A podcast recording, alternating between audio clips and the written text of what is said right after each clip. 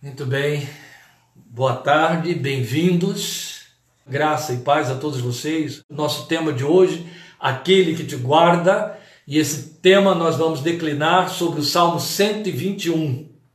Eu vou orar agora pedindo a Deus que na sua misericórdia, o seu espírito nos envolva a todos nós aqui, os que estão perto, os que estão longe, minha família aqui à minha frente, de forma que esta palavra encontre espaço, lugar em nossos corações e logo imediatamente a nossa oração, nós estaremos lendo o Salmo 121. Então, se você está aí com a sua Bíblia à mão, já pode abrir no Salmo 121. Os que estão com a Bíblia católica, Salmo 120 é o mesmo número, mas você já pode abrir aí a sua Bíblia para poder acompanhar a nossa meditação neste salmo e pensar conosco sobre o guardião da nossa fé, guardião da nossa vida guardião da nossa esperança, o nosso eterno Deus. Por isso que o nosso tema é aquele que te guarda. É com ele que nós vamos falar nesta hora. Eu convido você a este momento de oração à presença do Senhor Jesus. Bendito Deus e eterno Pai, Senhor da nossa esperança e da nossa vida, Cristo Jesus, Salvador, autor da nossa fé, com gratidão em nossos corações, entramos na tua presença agora com teus filhos que nos acompanham neste momento e aqueles que a posteriori também estarão participando deste vídeo, mas todos nós, em torno da tua palavra, que é a razão pela qual estamos reunidos neste momento, neste horário, e em torno da tua presença, cuja promessa se apressa a cumprir-se, conforme tu disseste, quando dois ou mais estiverem reunidos em meu nome, aí eu estarei no meio deles, e por isso sabemos que estás conosco. Que o teu Espírito nos une em torno da tua palavra, e pela qual nós falamos contigo e também falas conosco, e rogamos que, por misericórdia, tu a apliques em nosso coração esta tarde. Senhor, quando nós abrimos a tua Bíblia no Salmo 121, desejamos ouvir a tua voz ecoando desde as épocas em que ela foi preparada a chegar e chegar e chegando até chegar aos nossos corações nesta tarde, solidificando a nossa fé, abrindo nossos olhos espirituais para vermos as maravilhas da tua revelação, daquilo que tu queres dizer ao nosso coração, com que agasalhas a nossa alma, ministras ao nosso interior. E desejamos muito ouvir tua voz, porque é clara a tua palavra quando diz que a fé vem pelo ouvir e ouvir a palavra de Deus, a palavra da pregação de Cristo. É ao que nos propomos esta tarde, rogando que o Senhor se sirva deste tempo para usar esta palavra para edificação da nossa fé, conserto da nossa fé, fortalecimento da nossa fé, edificação da nossa vida espiritual e também insumos para a nossa caminhada neste mundo, em especial neste contexto de perigos em que temos vivido nestes últimos tempos. Nós oramos a Ti, esperando na Tua graça, rogando que esta mesma graça cubra todos que estão em torno desta palavra nesta hora, em nome, por amor e para a glória de Cristo Jesus, Teu Filho. Amém. Amém. Queridos irmãos, então vamos abrir nossas Bíblias do Salmo 121, vamos fazer a leitura do Salmo e logo depois nós vamos então considerando, considerar a nossa reflexão em cima desse nosso tema, aquele que te guarda, que é de que fala o Salmo 121. Levanto os meus olhos para os montes e pergunto: de onde me vem o socorro? O meu socorro vem do Senhor, que fez os céus e a terra. Ele não permitirá que você tropece. O seu protetor ou o seu guarda se manterá alerta. Sim, o protetor de Israel não dormirá. Ele está sempre alerta. O Senhor é o seu protetor, o Senhor é quem te guarda, dizem as suas versões. Como sombra que o protege, ele está à sua direita. De dia o sol não o ferirá, nem a lua de noite. O Senhor o protegerá de todo o mal, protegerá a sua vida ou a sua alma. O Senhor protegerá a sua saída e a sua chegada, desde agora e para sempre. Ah, meus queridos, nós queremos que você nos acompanhe na meditação do Salmo 121. Eu não estarei repetitivamente voltando aos versículos que agora lemos, mas por isso mesmo recomendo que você mantenha a sua Bíblia aí dentro da sua versão aberta diante de seus olhos, para que você possa ir posicionando os nossos argumentos em cima do, da, dos textos que vão estar sendo pensados à medida que vamos meditando. Você viu, já leu lá na página do Facebook, e eu já repeti aqui três vezes, não é? Que a nossa meditação no Salmo 121 inspira em nosso coração pensar naquele que te guarda. Quem é que te guarda? Quem é o que te guarda? E o que significa ser guardado por ele? Como é que ele funciona como guardião da nossa alma? Há muitos anos, precisamente 28 anos, eu escrevi uma poesia pequena que coloquei nesse livro que alguns já conhecem, Quando Canta o Coração, foi publicado em 1992. Essa curta poesia, ela foi fruto da minha meditação no Salmo 121, porque esse salmo sempre mexeu comigo, ele sempre me inspirou, ele sempre me agasalhou, me confortou e sempre, glória a Deus, se cumpriu na minha vida espiritual, na minha vida de fé, por meio do nosso Senhor Jesus Cristo, fé em Deus. Eu vou pedir a sua paciência para que eu leia os três curtos versos desta poesia, a fim de que você participe comigo do sentimento, da sensibilidade que este salmo despertou no meu coração e continua despertando. Então, ele vai ser a introdução da nossa meditação sobre esse tema. Na ocasião da poesia, que está na página 4 desse livro, alguns têm o livro, poderão conferir lá depois. Eu dei como título para a poesia Vigia Fiel. Este pequeno salmo, é, esta pequena poesia, tem uma pequena história também. Eu compus a partir do momento em que cheguei pela primeira vez à cidade de Rio Claro. Quando eu cheguei à cidade de Rio Claro pela primeira vez, para começar o trabalho que desenvolvemos ministerialmente na cidade durante anos, nos primeiros anos de nossa vinda para cá, para o interior de São Paulo, eu ficava hospedado na casa daquele que viria a ser o presbítero da igreja, que hoje é pastor, Sila Rabelo. E eu ficava hospedado lá. E aí me surpreendi com algo que é tão comum aqui no interior de São Paulo e que já havia desaparecido da realidade do Rio de Janeiro há muitos anos, mas que na minha infância ainda estava presente: guarda noturno. Eu me surpreendi porque madrugada eu levantava para orar e eu ouvia um apito em torno do portão da casa dele. E aí isso me remontou à minha infância. Eu me lembrei que quem apitava nas madrugadas, minha avó explicava isso, era o guarda noturno que vigiava o nosso sono. Achei muito interessante, aquilo me, imediatamente me deslocou para o Salmo 121. Eu escrevi a poesia. E hoje, né, a gente vive, vivencia essa experiência aqui de contínuo, aqui em Analândia, na nossa porta, todas as noites. Senão o nosso irmão em Cristo passa o guarda noturno que apita e ele me faz lembrar, então, inevitavelmente, o Salmo 121. Inspirado nisso, naquela ocasião, eu escrevi esta poesia com esse título Vigia Fiel. Guarda a insônia da alma adoradora, que no dealbar do dia ou pela noite densa, desde o amanhecer, na tarde, sem detença, protege e acarinha a vida sofredora, que mesmo entre gemidos se põe a te adorar. Que gozo tem os crentes na fé imorredoura, de abrigo encontrar em tua fiel presença. Que paz e segurança, consolação imensa, a alma quem te crê no íntimo em tesoura e sabe que em tuas mãos tem pleno descansar. Ó Deus, guarda das almas, não dormes nem te cansas. Maravilhoso és no teu fiel vigiar que privilégio o nosso em poder esperar no amor e na promessa mil bênçãos e bonanças. Pequenina, mas creio que suficiente para inspirar a nossa meditação nesta tarde. Porque o Salmo 121 fala disso, do guarda fiel da nossa vida, da nossa alma. A palavra alma aparece no Salmo 121. Salmo 121 compõe um corolário de promessas, como é próprio dos salmos. Promessas.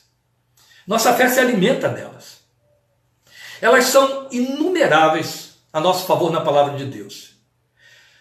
O apóstolo Paulo diz a respeito das promessas, porque quantas são as promessas de Deus, diz ele em 2 Coríntios 1,20. Quantas são as promessas de Deus, tantas tem nele o sim porquanto também por ele é o Amém, para a glória de Deus, por nosso intermédio.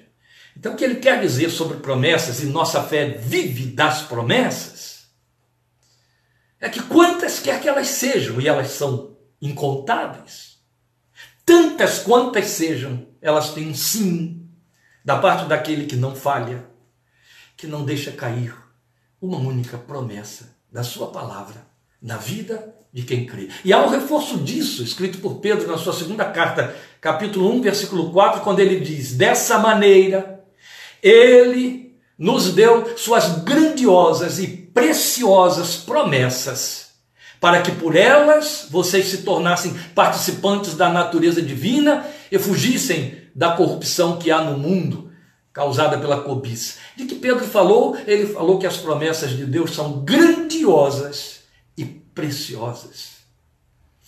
Como precisamos conhecê-las? Falar sobre promessas, promessas de Deus na Bíblia, traz esse desafio de qual delas escolher. Então hoje nosso compromisso promessas, mas qual delas escolher? Então, se este é o maior desafio, eu decidi compartilhar com vocês essa que para mim então se afigura como a mais messiânica das promessas do Velho Testamento. Eu vou explicar. Porque ela traz a natureza da proposta da encarnação do Messias de Deus, Cristo Jesus, que quando anunciado 700 anos, mais de 700 anos, por Isaías, capítulo 7, Isaías, versículo 14, quanto a vir a encarnar, promessa de Deus que se cumpriria quase oito séculos depois, receberia um nome, o seu nome seria, foi dito isso, e a virgem conceberá e dará à luz um filho, e o seu nome será Emanuel. Quando esse texto é levado para dentro de Mateus Evangelho, Mateus traduz o significado de Emanuel, e ele diz que quer dizer Deus conosco. Lindo.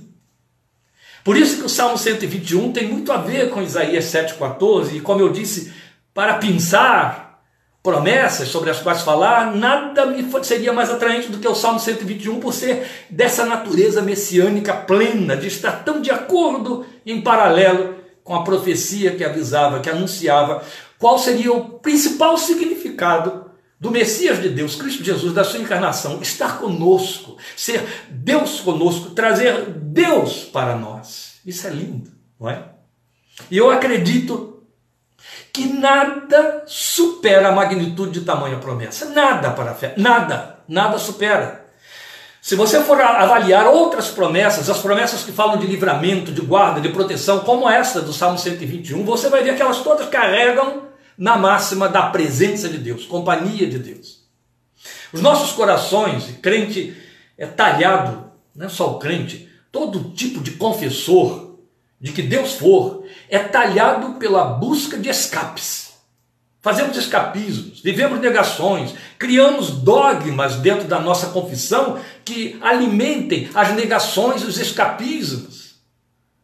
Então, Lá vem, não te sobre, não, mal nenhum vai chegar à sua tenda, isso a gente interpreta de forma literal. Aí quando o mal chega, a gente diz a promessa falhou. Isso tudo, na verdade, fala de nossos movimentos de não compreender, por não pretender compreender o significado real da promessa, para que essa ignorância, essa falta de conhecimento alimente a nossa ilusão de escapismo. Mas na verdade, Deus não precisa nos prometer escapismo algum quando Ele nos oferece algo muito melhor e maior do que o escape, que é a Sua presença. A Sua presença. Ela vale mais do que qualquer tipo de livramento literal. Então, como estávamos dizendo, só a fé cristã possui essa promessa de um Deus presente, um Deus companheiro. Nenhuma religião ou confissão jamais, em nenhuma delas, você ouviu falar de um Deus que prometia estar junto do seu adorador todos os dias. E que, para provar a pertinência dessa proximidade e companheirismo, tomou forma humana, viveu entre os homens. E Jesus, nosso Deus e Senhor, ao deixar seus seguidores, lhes garantiu estar com eles todos os dias, até o último desses dias. Estarei convosco todos os dias, até o final dos séculos. Bendita promessa. E é bom que a gente pense e saiba que, dentre as necessidades humanas, nenhuma supera a carência de companhia. O homem é um ser gregário. Ele não sobrevive a uma vida de isolamento e de solidão plena. Às vezes, e há aqueles que não sobrevivem a um dia isolados. Dentre as propostas de companheirismo, nenhuma supera a proposta de companhia divina. Jesus se anunciou Emanuel, foi anunciado como Emanuel e para sempre. Ele é Emanuel para todo aquele que nele crer. É o Deus que está junto. A nossa fé tem de se apropriar disso. E é então que desponta essa gloriosa promessa do Salmo 121, que nos auxilia a crer. Porque descortina para nós em que consiste esta guarda. Esta é a nossa proposta, explicar o sentido dele como guarda, guardião, protetor. A proteção da parte daquele que nos guarda. Já adianto aqui que a essência do sentido de guarda, de protetor, de que fala o Salmo 121 é companheiro. Este é o significado. Eu não estou dizer, falando de tradução, eu estou falando de significado. A tradução de guardião aí no texto, é que o Senhor é quem te guarda, aquele que te guarda, é protetor. Mas o significado a forma como ele manifesta essa proteção é como companheiro, é estando junto, aquele que está junto, que come junto o mesmo pão. Daí, em nossas línguas, o desenvolvimento deste significado, ser companheiro, companhia, companheirismo, que come junto o mesmo pão. Percebe que se trata de um compromisso para o cotidiano, ó, comer junto o pão, pão nosso de cada dia, dá-nos hoje. Lindo isso é Emmanuel todos os dias, é companhia para todos os dias. Quais são as dimensões desta proteção prometida? Vamos observar o texto. Veja o versículo 2. Vai mostrar para nós que o guardião é socorro garantido. A pergunta do salmista foi: de onde me virá o socorro? O meu socorro vem do Senhor, ele se apressa a responder. Então ele está mostrando que o guardião é socorro garantido. E ele diz em que consiste essa garantia desse socorro? Ele mostra para nós, ou ele diz, ele fala, ele assume, ele confessa uma verdade que nós todos temos de crer nela, sabemos, é, é fundamental para a nossa confissão, somos criacionistas. E o nosso Deus fez os extremos, céus e terra. Não há outras possibilidades ou ofertas de risco fora desses dois extremos. Não há outras. Céus e terra. De onde pode nos vir perigo ou mal? Do extremo de cima ou do extremo de baixo? O salmista entendeu que quem os criou, criou os extremos, é maior do que eles representam. Seja em termos de bênçãos, é sempre a ideia que colocamos quando pensamos na, na, nos pontos elevados, cima, céu, não é? Ou dos riscos, quando pensamos nos baixios, nos afundamentos, nos downs nas depressões, nos vales. No texto rabínico, este Salmo 121, o salmista diz que ele eleva seus olhos para o alto. Todos os estudiosos do Salmo 121 têm a mesma ideia, falam a mesma coisa. Ele era um salmo que era feito de considerado como salmo de peregrinação. Era o salmo em que os exilados, voltando de Babilônia para Jerusalém, cantavam enquanto caminhavam para chegar a Jerusalém, ou mais comumente, a maioria entende assim, eram os salmos que eram usados para cantarem em grupos quando estavam se encaminhando para ir adorar no templo de Salomão, mas vinham por estradas perigosas, cercadas por montes onde se escondiam feras e bandidos.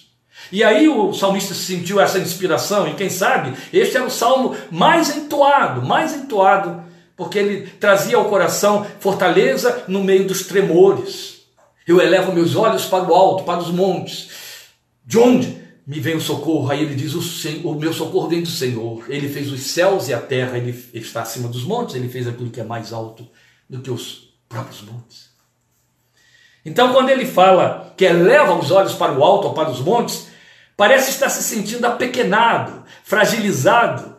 E eu pude ver que muita gente deduz esta mesma ideia deste versículo, onde o salmista fala de um apequenamento interior. Ele se sente pequeno, cercado por aquelas alturas, fragilizado. E aí ele pensa na certeza, no seu coração, na certeza de que Deus era a resposta à sua necessidade de socorro, o Deus que criou todas as coisas.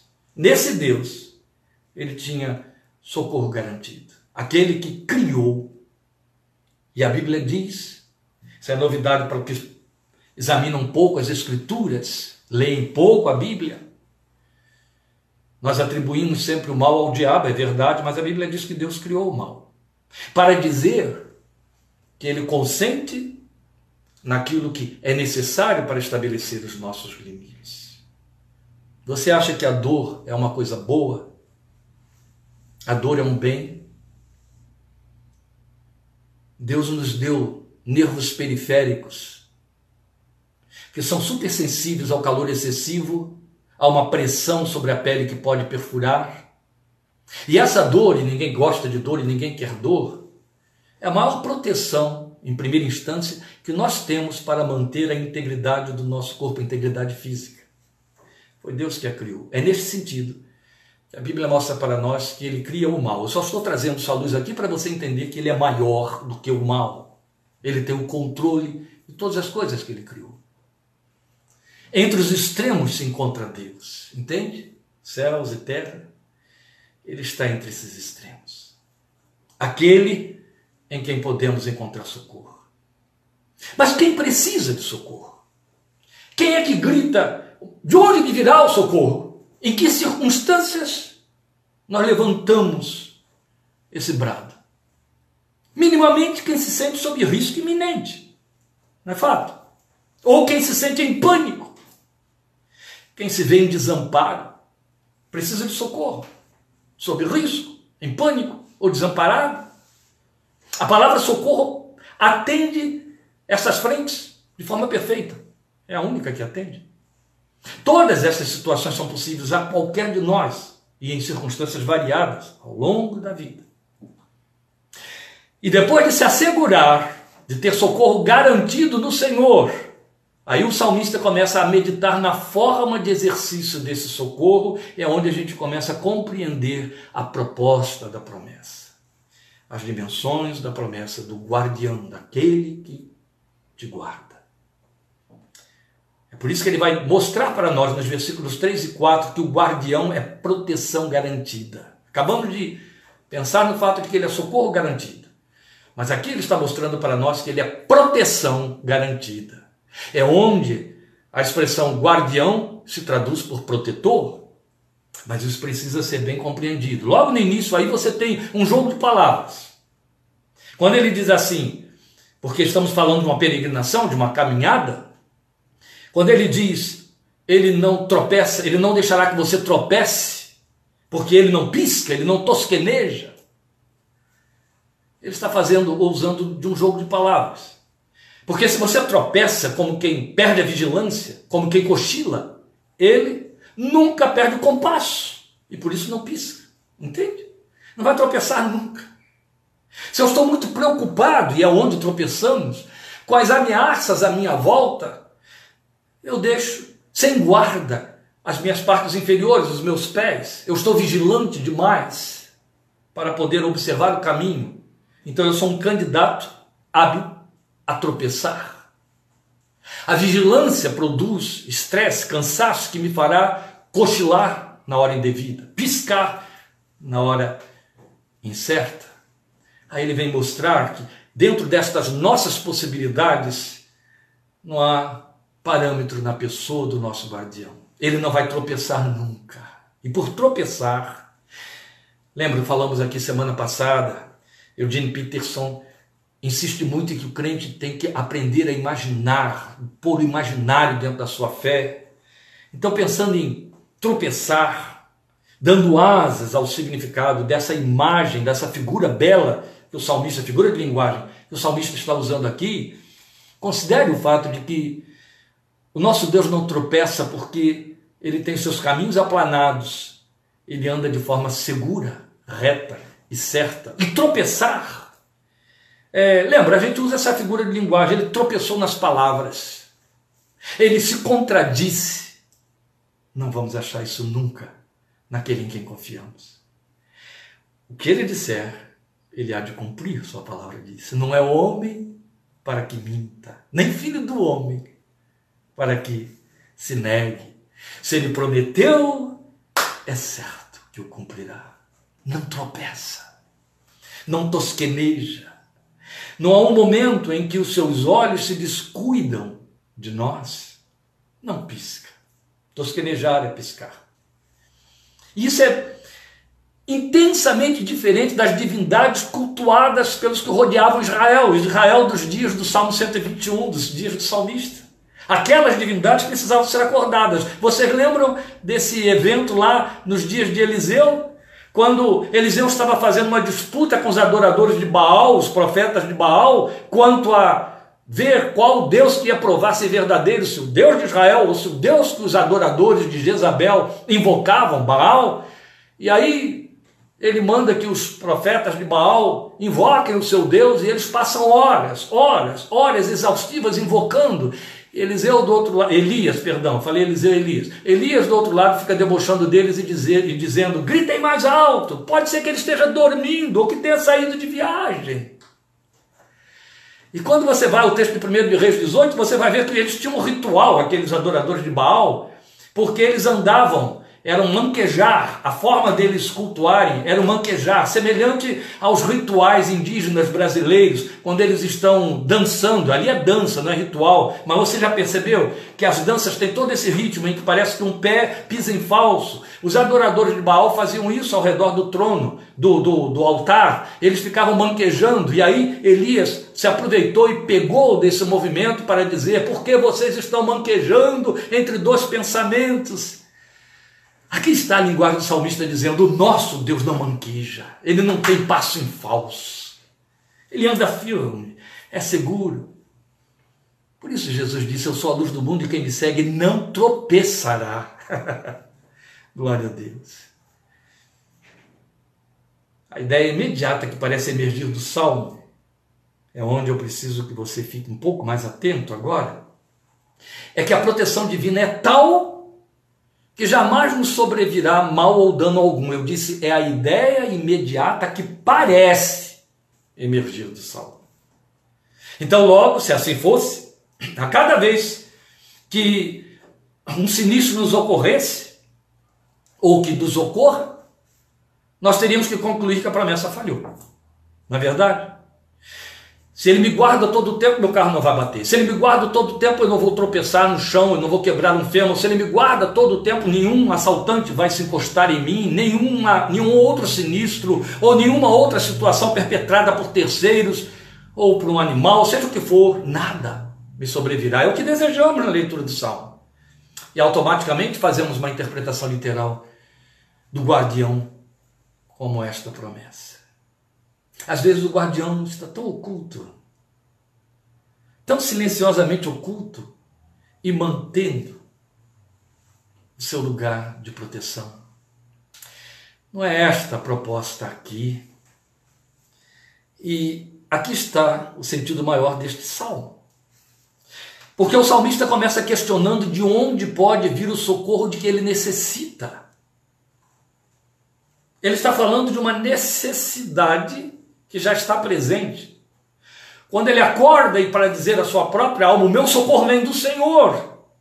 Primeiramente ele mencionou a necessidade do socorro. Então só depois disso é que ele apresenta o Senhor como sua resposta e o posiciona como guardião. Logo ele é o socorrista. Ele não é aquele que impede que a coisa ocorra. É aquele que entra no contexto e dá uma nova edição a ela a que chamamos de livramento, transformação, bênção, libertação, os títulos positivos que você quiser dar. Ele é o guardião que socorre. Socorre como aquele que protege, daí a tradução para guardião ser protetor. Porque nem sempre o mal é impedido. Mas porque ele está junto e não pisca, nem cochila, sempre vigilante, tem o socorro certo no momento preciso. Entende? Não falamos de impedimento, falamos de socorro.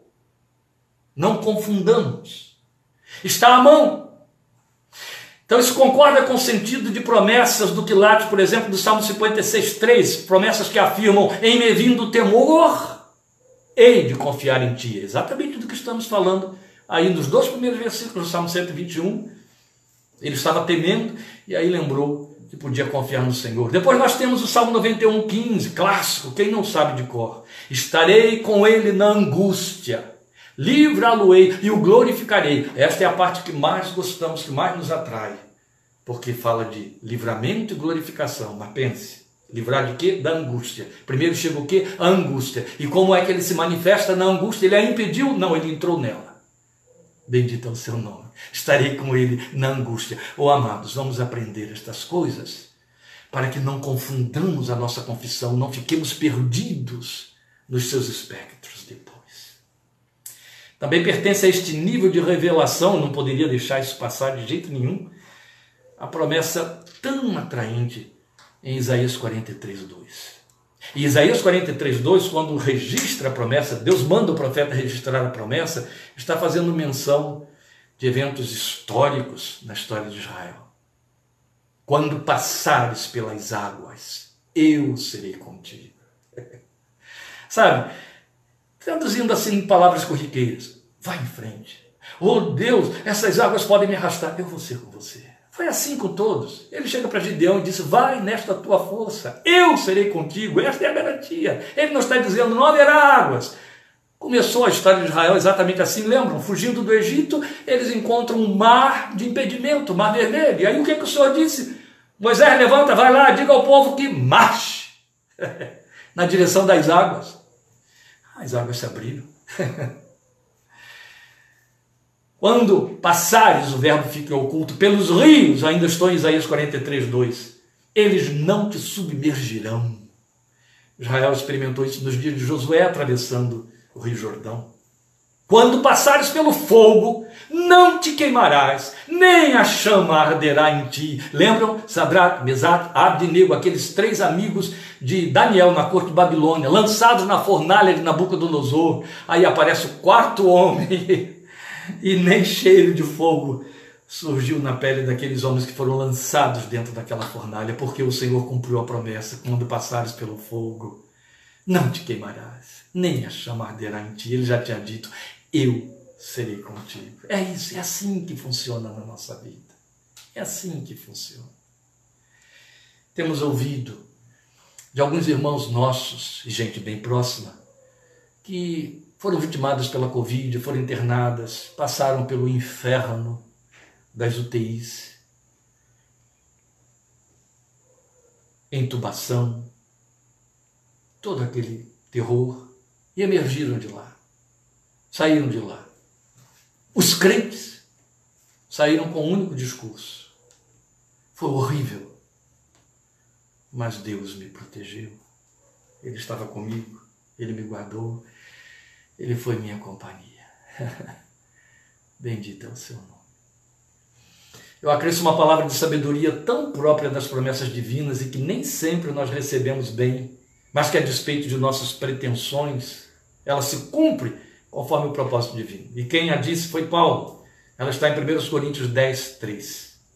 Não sobreveio a vocês tentação que não fosse comum aos homens. Nas suas versões, tentação que não fosse humana. Mas fiel é Deus, e Deus é fiel, conforme a versão que eu tenho usado. Alguém perguntou no outro dia qual é a versão, pastor? NVI. Eu evito ficar citando, porque parece que estou fazendo propaganda de versão de Bíblia. E Deus é fiel, ele não permitirá que vocês sejam tentados além do que podem suportar. Essa palavra não cai, não muda, não enfraquece, numa vírgula. É fato que quando atravessamos por esses momentos críticos, nós dizemos é mais do que eu posso suportar. Não é não. Se ainda não veio a válvula de escape, é porque você ainda está abaixo do limite. E Deus sabe, e Ele está levando até onde Ele precisa levar.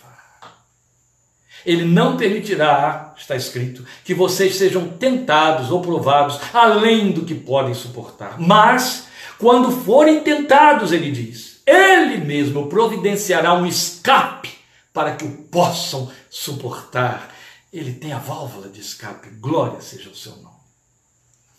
Em última instância, o salmista nos leva a esclarecer uma outra questão: até onde ele guarda qual é a dimensão desta promessa? Ele já falou que guarda dentro dos extremos, céus e terra. Mas em termos da experiência particular de fé, em termos da experiência pessoal, dentro dos enfrentamentos de cada um de nós, cabe a pergunta: até onde ele guarda?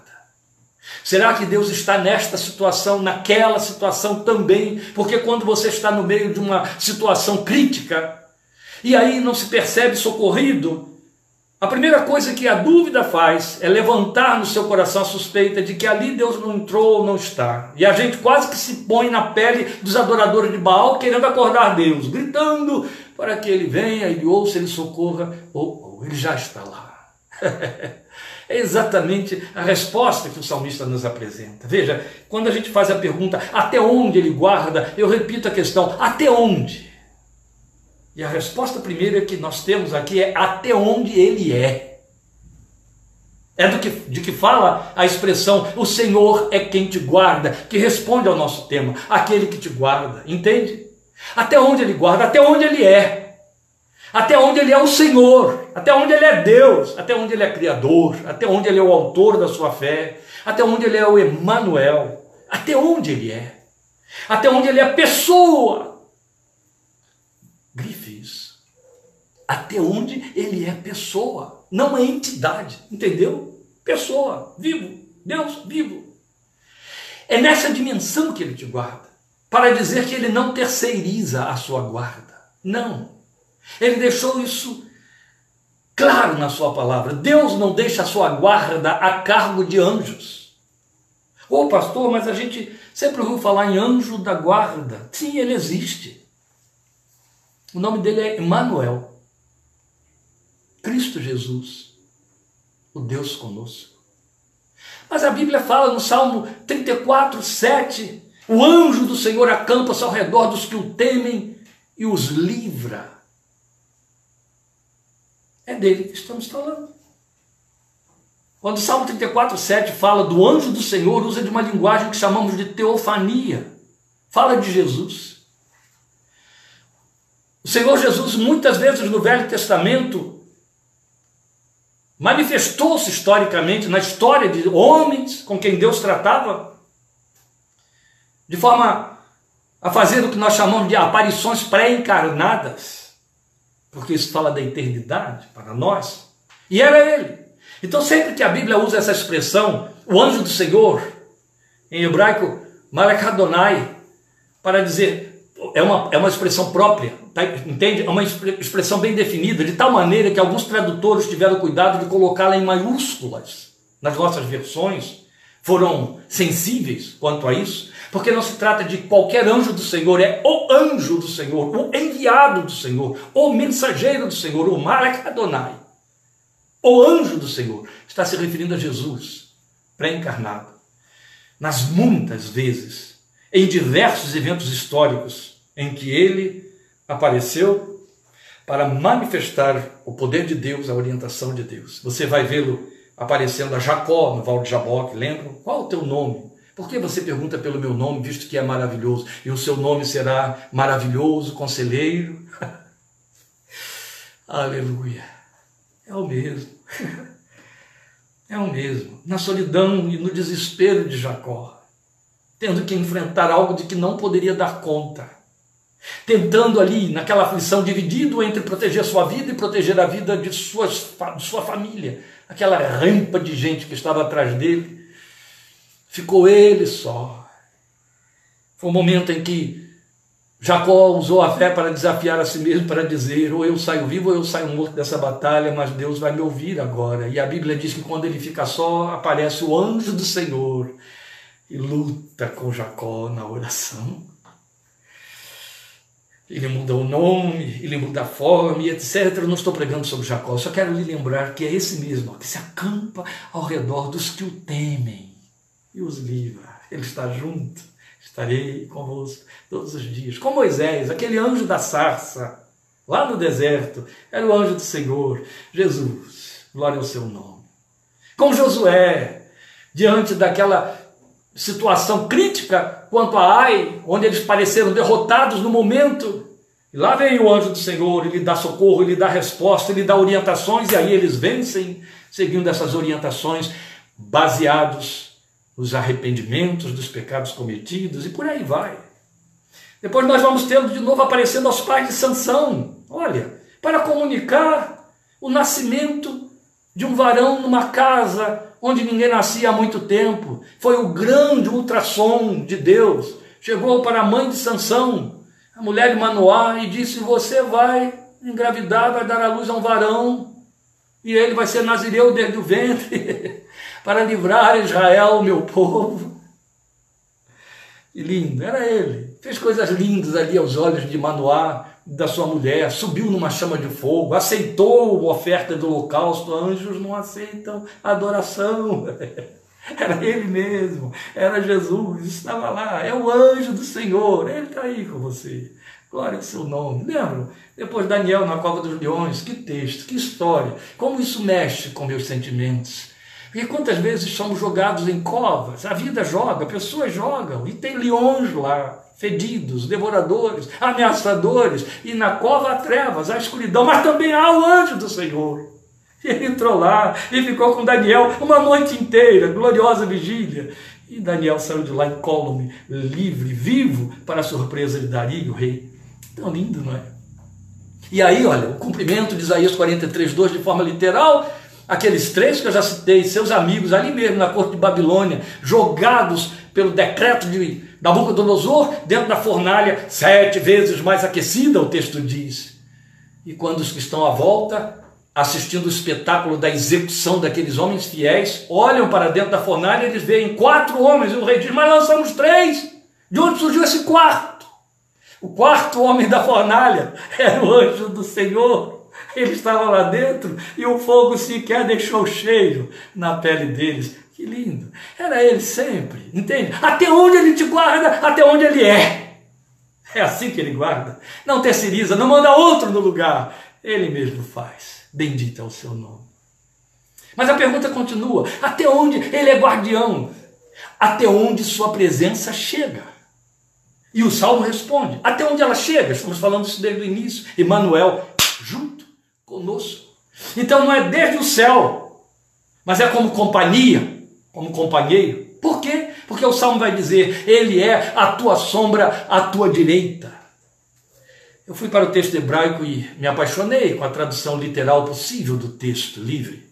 O Senhor é a sombra ao lado da tua mão direita. Ai, ai, quando eu li isso, eu falei: Meu Deus, este é o meu Deus. Se, não, se eu tivesse outro, eu trocava agora. Porque a promessa é magnífica. O Senhor é a tua sombra ao lado da tua mão direita. Esta é a tradução literal possível do texto hebraico. E mexe conosco. Você se dá conta de que vigia o tempo todo à direita do seu corpo 24 horas por dia. Sabia disso? 24 horas é um exagero porque a gente dorme, né? É uma hipérbole, me permitam. Mesmo os não destros estão atentos ao seu lado direito o tempo todo. Interessante. Você já se deu conta de que quando está conversando com alguém, presta atenção na pessoa que estiver falando com você, quando ela estiver querendo buscar na memória alguma coisa que esteja faltando na hora. Via de regra, quase que infalível, invariavelmente, essa pessoa olha para o lado direito assim. Eu estava lembrando, ela faz assim, eu estava lembrando, não sei se dá para você ver o movimento dos meus olhos, mas eu vou me aproximar da câmera para poder ilustrar melhor isso aí. Eu estava lembrando, eu estou aqui tentando lembrar, olha para o lado direito. Que interessante. Isso tem a ver com o que você está dizendo, pastor? Tem a ver. Eu estou ilustrando para você. O nosso hemisfério cerebral direito é a porta de entrada e da administração de nossas emoções e da nossa memória. Por isso que a gente está sempre vigiando o lado direito. O que nos toca os sentimentos é percebido e recebido pelo lobo direito do cérebro. Então isso nos faz pensar no fato de que abrimos a guarda da nossa esquerda. E o que isso tem a ver com o que acabamos de ler? Porque o texto está dizendo que é onde ele se coloca como guardião. Porque se ele faz sombra à minha direita, ele está à minha esquerda. Entende? Ele está guarnecendo aquela parte da qual eu não dou conta, não vigio, não presto atenção. Ele é a minha sombra à minha direita. Se projeta essa sombra, está posicionada à esquerda. É um lindo recurso de figura de linguagem de que o salmista se serve, mas que enriquece a nossa fé. E é também reforçado na metáfora onde os salmistas o proclamam pelo possessivo, meu escudo, isso é muito repetido nos salmos, meu escudo, meu escudo. O escudo, via de regra, ficava na mão esquerda. bonito, não é? Sabe por que é bonito? E é mais do que bonito, é poder para a sua fé, para que seu coração descanse, para que você repouse, para que você diga, Ele me guarda. Glória ao seu nome. E ainda em última instância, eu sei que estou abusando muito do seu tempo e da sua paciência, mas eu já vou encerrar. Até onde ele é o guardião, ainda cabe mais esta colocação aqui. Até onde nossas emoções necessitem, porque ele disse: o Senhor guardará a tua alma, o centro, a sede das suas emoções. A minha versão disse: a tua vida. O Senhor guardará a tua alma. Então, até onde nossas emoções necessitem, ele guarda a sua alma, ele está comprometido com elas. Porque as nossas ações são decorrentes dela. Sabe até onde as nossas ações, que são decorrentes da alma e das emoções, nos movam. Por isso é que ele vai falar e guardará a tua saída e a tua entrada. Porque as nossas ações, sair e entrar, são movidas por nossos desejos, necessidades, nossas emoções, ele guarda. Se ele não guardar a saída, de nada servirá guardar a chegada. E o que, que isso significa? No mínimo, que ele já guarda desde dentro da casa, exatamente onde nos pensamos seguros e achamos que podemos dispensar qualquer ajuda extra, externa. Ele já está ali e nos guardando antes que os desafios comecem a exigir socorro, livramento e guarda e proteção. Isso nos lembra a fala do salmista do Salmo 139 que estivemos considerando há tão pouco tempo atrás, não é? Tu me cercas por trás e por diante, sobre mim estendes a tua mão. O verbo que ele usou foi cercar. Cercados. Ó, o anjo do Senhor acampa-se ao redor dos que o temem e os livra. Monta um acampamento ao redor, você fica no meio. Aleluia. E sabe para onde essa figura me leva? E leva você para a voz do Emanuel, do Filho de Deus. Quando olhou um povo e disse: Quantas vezes eu quis te proteger ou te ajuntar, como a galinha junta os seus pintainhos debaixo das suas asas. Jesus propôs isso. Pensa nessa imagem. Os pintainhos debaixo das asas da galinha. Você só ouve o pipilar. Não vê sequer um biquinho protegidos, escondidos. Em época de chuva, se a galinha está no terreiro, ah, eu estou em Analândia, onde se é fácil de ver. Eles correm todo pra, todos para debaixo das penas da galinha, que abre as asas e os acolhe. Não sei onde ela arranja espaço para tantos, mas eles ficam escondidinhos ali dentro, protegidos, e ela recebendo a chuva sobre suas penas. Mas eles não. Jesus disse: Eu quero cuidar de vocês assim. Bem juntos, bem achegados. Eu sou o seu guardião, eu sou o seu Manuel. Tem fé melhor do que essa? Proposta maior para a fé? Tem não. Isso explica porque o salmista disse: O Senhor é a fortaleza da minha vida, de quem terei medo? Lembram disso no Salmo 27, versículo 1? Glória ao seu santo nome. Avance e confie. Se você crê no Senhor Jesus, avance e confie. Ele é quem guarda a sua vida. Não estou falando seja temerário, seja abusado. Não, não. Pelo contrário, seja temente. Preocupe-se com o fato de que há perigos entre céus e terra mas também há socorro bem presente na tribulação. Decorre daí o sentido poético dessa expressão que está no Salmo, encerrando o Salmo: De dia não te molestará o sol, nem de noite a lua. Ele não podia deixar de citar a lua, a lua molestar de noite, porque todos os povos daquela época atribuíam à lua mal-estar psíquico a ponto daí ter surgido e cunhado o termo lunático, distúrbios psíquicos demônios que afloravam durante a noite, quando a lua era cheia, aí criaram-se as, as fábulas não é? dos lobisomens e coisas semelhantes. Tudo isso tem fundamentos históricos e o salmista se apropriou para falar: não tema. Ele já tinha dito no Salmo 91, temores noturnos. Não tema, a lua não vai te afligir, o sol de dia também não vai te incomodar. A tradução dos rabinos acrescenta assim: nem sofrerás de noite sob o brilho da lua. Entende? Ó, nem sofrerás de noite sob o brilho da lua. Quanto ao dia, nós lemos, e você sabe muito bem disso, em Lamentações: Suas misericórdias se renovam a cada manhã. E aí, concordando com isso e trabalhando com dia e noite, o salmista nos adianta Salmo 42, 8, dizendo assim: Contudo, o Senhor durante o dia me concede a sua misericórdia. Não foi o que disse Lamentações 3:22? Sim. E à noite comigo está o seu cântico, uma oração ao Deus da minha vida. Que lindo, não é? Isso me traz à memória, se me permite, eu vou passar só um pouquinho mais do tempo dos 50 minutos. Uma experiência muito interessante, quando estávamos no seminário, nós morávamos numa numa escola que o alojamento dos homens ficava bem longe da porta de entrada, que era para a rua de fora do asfalto. E entre aquele portão e o alojamento havia um terreno imenso cercado de bambuás. À noite não havia luz alguma. Você já viu, já tentou, já experimentou passar na escuridão da noite por um bambual? Você ouve gemidos, sussurros. E aí o pânico faz você ouvir vozes até. Os, os bambus gemem com o vento. É muito interessante.